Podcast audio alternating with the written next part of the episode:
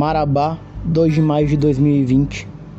Na madrugada deste dia, um morador de rua foi executado a tiros na Praça São Francisco, no núcleo Cidade Nova, manchando de sangue um espaço marcado pelo lazer das pessoas. Este, aliás, foi o primeiro homicídio registrado no local desde que foi revitalizado em janeiro. Esta é uma notícia real retirada do portal de Notícias de Marabá, o Correio de Carajás. E nós iniciamos com esse relato para debater um pouco sobre a realidade das pessoas expulsas do tecido social, além de abordarmos o fenômeno de alcoolismo nesse respectivo contexto. Meu nome é Manuel Carneiro e para me acompanhar hoje eu convido os meus colegas Fábio de França, Maicon Silva e Werlen Pereira. Nós somos alunos do curso de Psicologia da Universidade Federal do Sul e Sudeste do Pará, a Unifespa.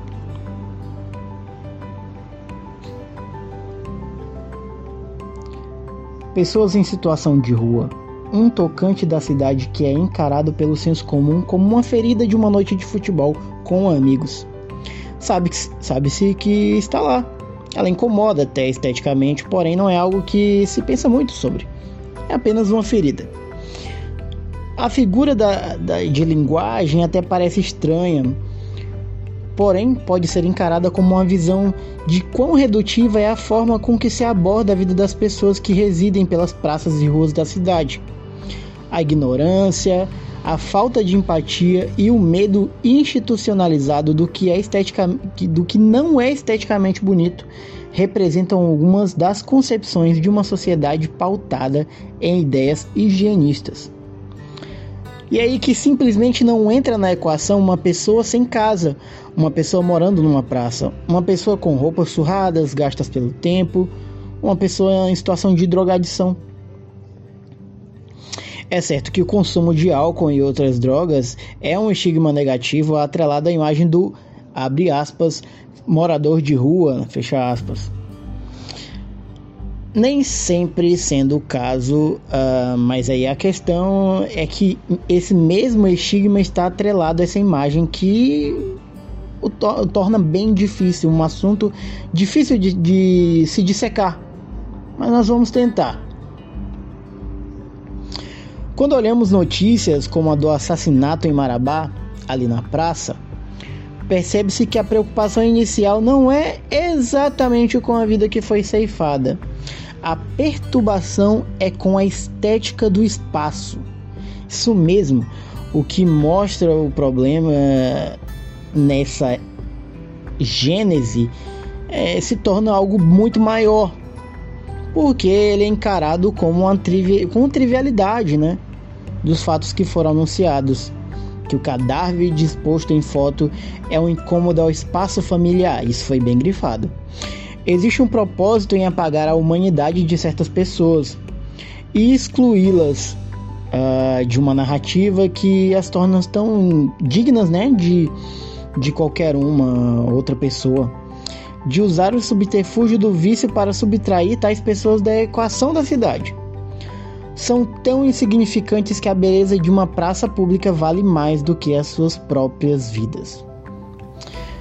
E quando notadas, devem ser percebidas com medo ou indiferença, como um machucado de futebol com os amigos, causa desconforto, porém não carece de hospital. Qual é o preço de uma vida? Com essa discussão, podemos perceber que o panorama é muito mais amplo do que aparente. Mas uma coisa é visível: não ligar ou até ignorar pessoas em situação de rua pode só não piorar a situação dessa população, mas ela também dificulta as possíveis soluções que podem ser encontradas. É necessário mais uma vez é, que o vício não seja interpretado apenas como algo que consome e algo de consumo. A partir do momento que a psicologia entende o ser humano como um ser biopsicossocial, é impossível tratar apenas a drogadição, a situação de rua, como uma simples equação. Motivado por diversos é, vetores, a gente pode encontrar outras situações e outras respostas para o mesmo. Né? É, políticas públicas partindo de um ponto de vista higienista não resolvem a equação, porque as variantes são pessoas.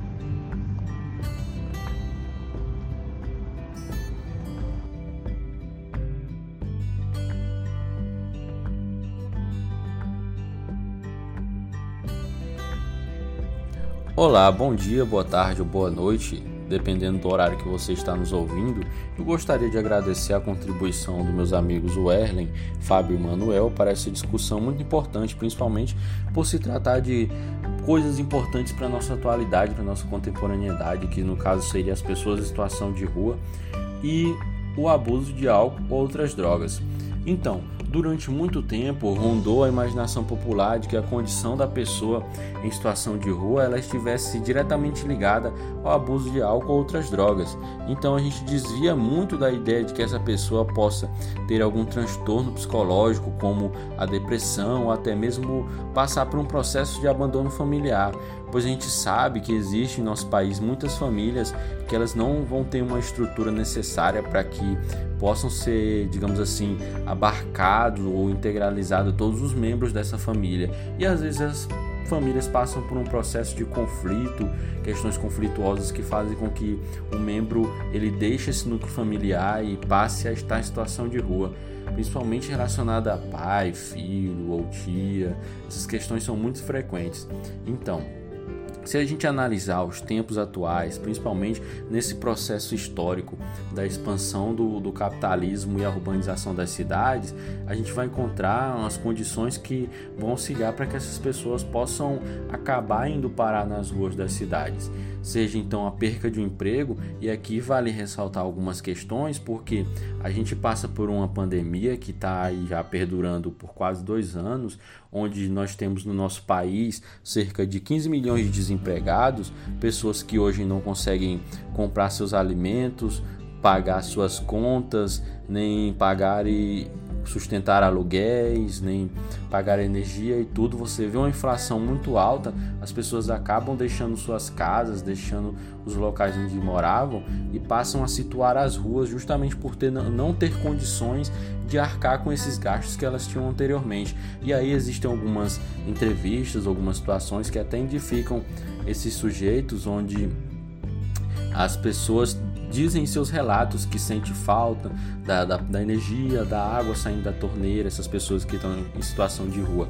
Então, nessa condição, ela não vai estar tá, é, ligada ao fato do, do abuso de álcool ou outras drogas, mas sim vai passar por essa questão da perca do emprego, da perca da sua privacidade, ou então a perca de um ente familiar.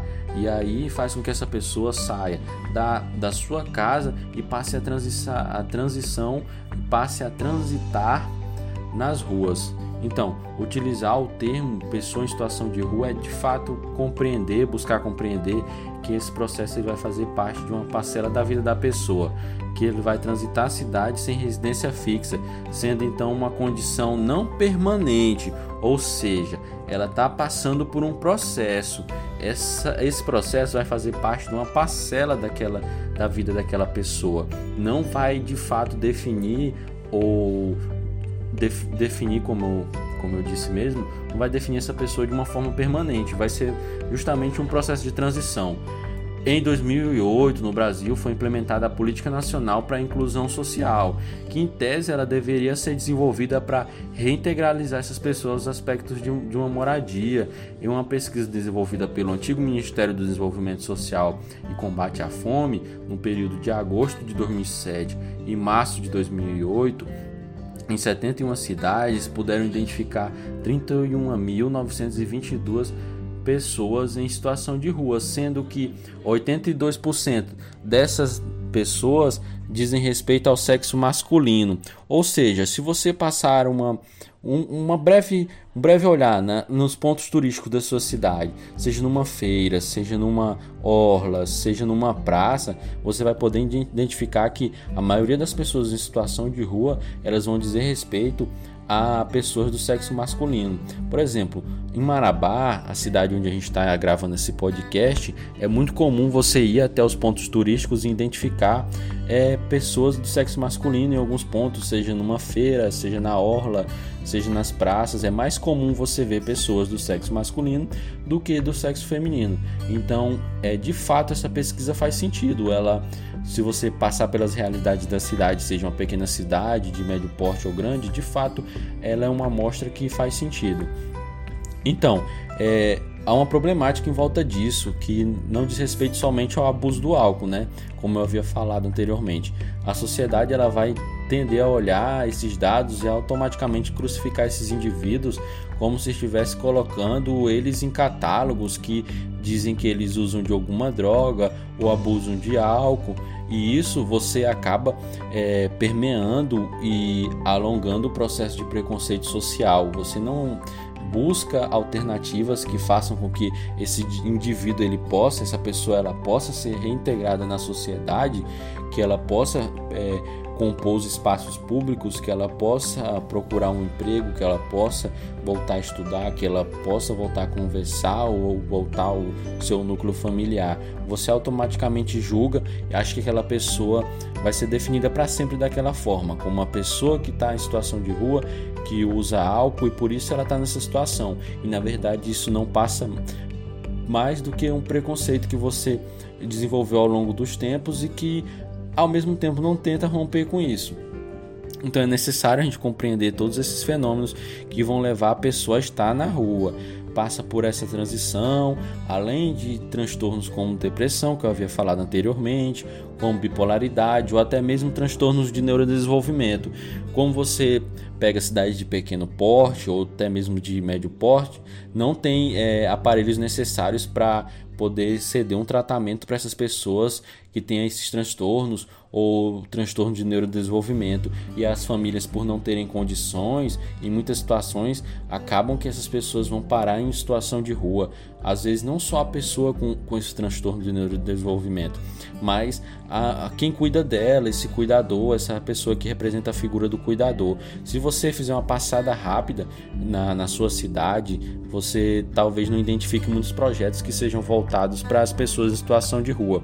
Em Marabá, por exemplo, que é a cidade onde a gente está gravando esse podcast, você não vê o investimento necessário para fazer com que essas pessoas que estão em situação de rua sejam reintegradas à, à sociedade, que elas façam parte desses desses núcleos, dessas, dessas repartições públicas, que elas possam, é, por exemplo, marcar consultas, possam é, desenvolver de fato o seu direito na sociedade.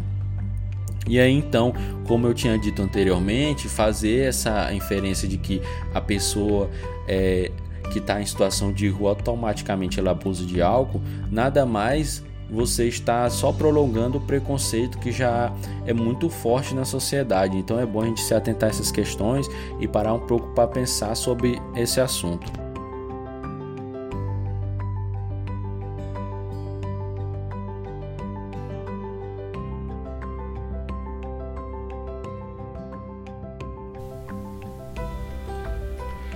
Mediante ao cenário discutido, e levando em conta que o álcool é uma substância amplamente consumida por diversas pessoas, podemos nos perguntar: como determinar os critérios de um transtorno por uso de bebidas alcoólicas? Afinal, sabemos que o uso de grandes quantidades dessa substância pode acarretar em prejuízos significativos à qualidade de vida das pessoas. Compreender a forma que essa substância age em nosso organismo é um ponto importante que iremos discutir.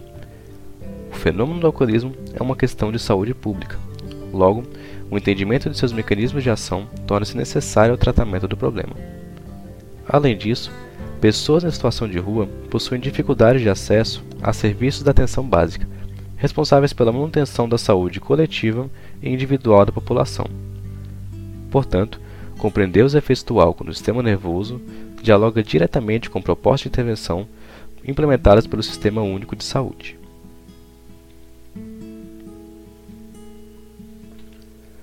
Falando brevemente da absorção do álcool pelo organismo, podemos observar que após sua ingestão, a substância irá afetar diversas estruturas do corpo, como o estômago, intestino delgado, coração e terá sua metabolização ocorrendo em maior parte no fígado.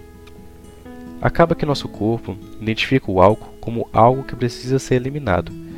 O fígado então quebra o etanol em partes menores, liberando uma enzima que o converte em acetaldeído, e depois transforma este em acetato. Quando se tem muito etanol na corrente sanguínea, o fígado não consegue acompanhar e o excesso da substância acaba circulando até chegar ao nosso cérebro, onde irá desencadear diversos efeitos na comunicação entre os neurônios. Por isso é comum que o consumo de etanol cause um leve sentimento de euforia e também uma espécie de sedação, podendo apresentar alteração de algumas funções cognitivas como atenção, memória, pensamento, linguagem e outras. Além disso, algumas áreas do nosso cérebro, que são responsáveis por regular o nosso pensamento e comportamento, acabam tendo seu funcionamento alterado. Por isso que é comum as pessoas agirem de forma mais desinibidas quando estão sob efeito do álcool, podendo até servir como incentivo para o seu consumo em certos contextos sociais.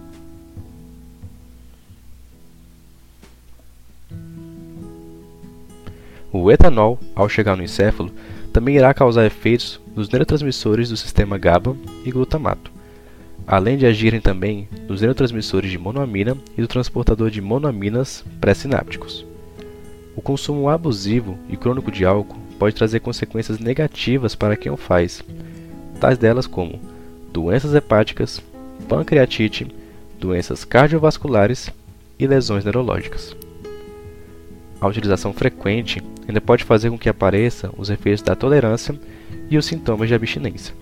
A abstinência representa um dos principais obstáculos envolvendo o alcoolismo, uma vez que suspender de forma abrupta o consumo de etanol após um longo histórico de utilização pode desencadear reações fisiológicas em resposta a essa interrupção, tais como tremores nas extremidades, náuseas, inquietação, sudorese, taquicardia e, em casos mais extremos, alucinações. Se o indivíduo já apresentar tais efeitos em um período de 6 horas após a suspensão do consumo, é possível que se tenha a ocorrência da síndrome de abstinência alcoólica, onde ocorre a utilização de fármacos para auxiliar em seu tratamento e, em casos mais graves, pode ser necessária a internação.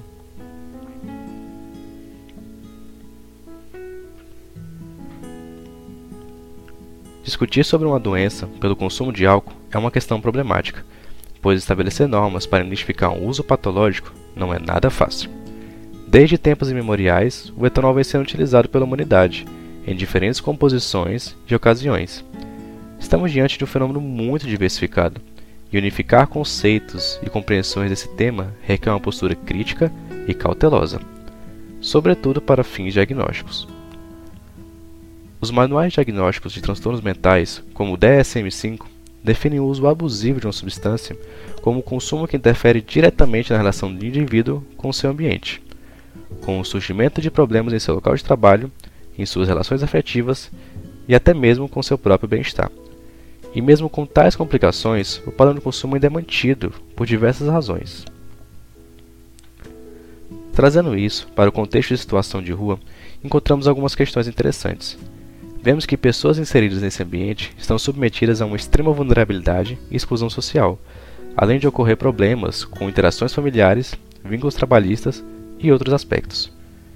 Diante disso, surge o questionamento: a situação de rua induz a pessoa para um quadro de alcoolismo, ou seria o alcoolismo um dos eventos que pode levar a pessoa a ingressar nesse cenário? As duas hipóteses são válidas embora não se tenha uma frequência exata que determina qual situação é mais prevalente, além de não serem os únicos aspectos motivadores para o processo de rualização do indivíduo. Em seu estudo realizado em 245 homens adultos na cidade de Belo Horizonte, Bott e colaboradores analisaram o padrão de uso de álcool nessa amostra, além de debaterem sobre o fenômeno de situação de rua.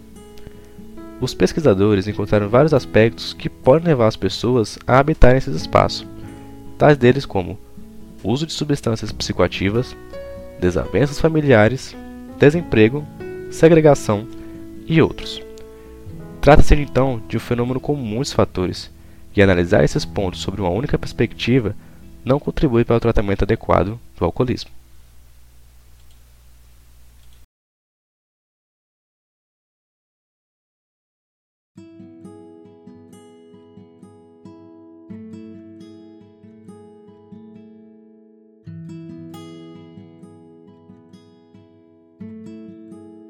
As intervenções do uso abusivo de substâncias psicoativas enquanto um fenômeno complexo, A redução de danos como estratégia de diretriz de gestão e cuidado, voltada para a promoção de saúde, prevenção e tratamento e reabilitação social, com foco em superar o senso comum sobre os usuários eh, de droga.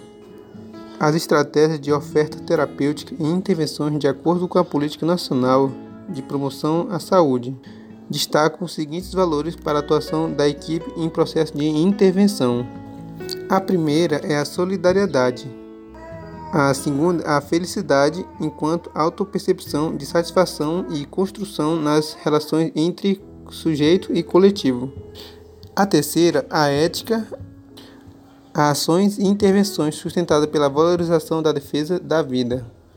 A quarta, o respeito à diversidade, que reconhece, respeitar e explicitar a diferença entre o sujeito e coletivo. Já a quinta é enquanto um elemento para a revolução do homem, por meio de interação com o outro e seu meio, é, entre outros. As intervenções elas podem ser divididas em grandes dimensões, individual e coletivo. Por exemplo, é, intervenções individuais. Podemos pensar em apoio na inserção no mercado de trabalho e profissionalização, apoio na elevação da escolarização, apoio na documentação como carteira de identidade, é, carteira de trabalho, suporte é, medicamentosos e atendimento individual. Já a intervenção coletiva, podemos pensar em sensibilização da comunidade para a diminuição do preconceito e estigmatização com a relação ao usuário, do, ao usuário de droga, que é o álcool. É, podem também fazer outras atividades, como por exemplo prática de práticas corporais, é, atividade física, é, entre outras atividades. Esses são os meios de intervenção e também é, valores da equipe né, no processo de intervenção.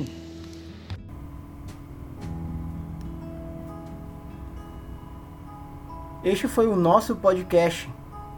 Nós agradecemos imensamente a sua atenção Esperamos que com estas informações, estas reflexões, a gente consiga trazer uma luz, né? Trazer para a mesa é, esse ponto, essa discussão tão importante que são as pessoas em situação de rua, em específico as pessoas que estão passando por um quadro de drogadição. Um bom dia, uma boa tarde, uma boa noite a todos que nos ouviram e nos encontramos em uma outra oportunidade. Em nome de toda a equipe, muito obrigado.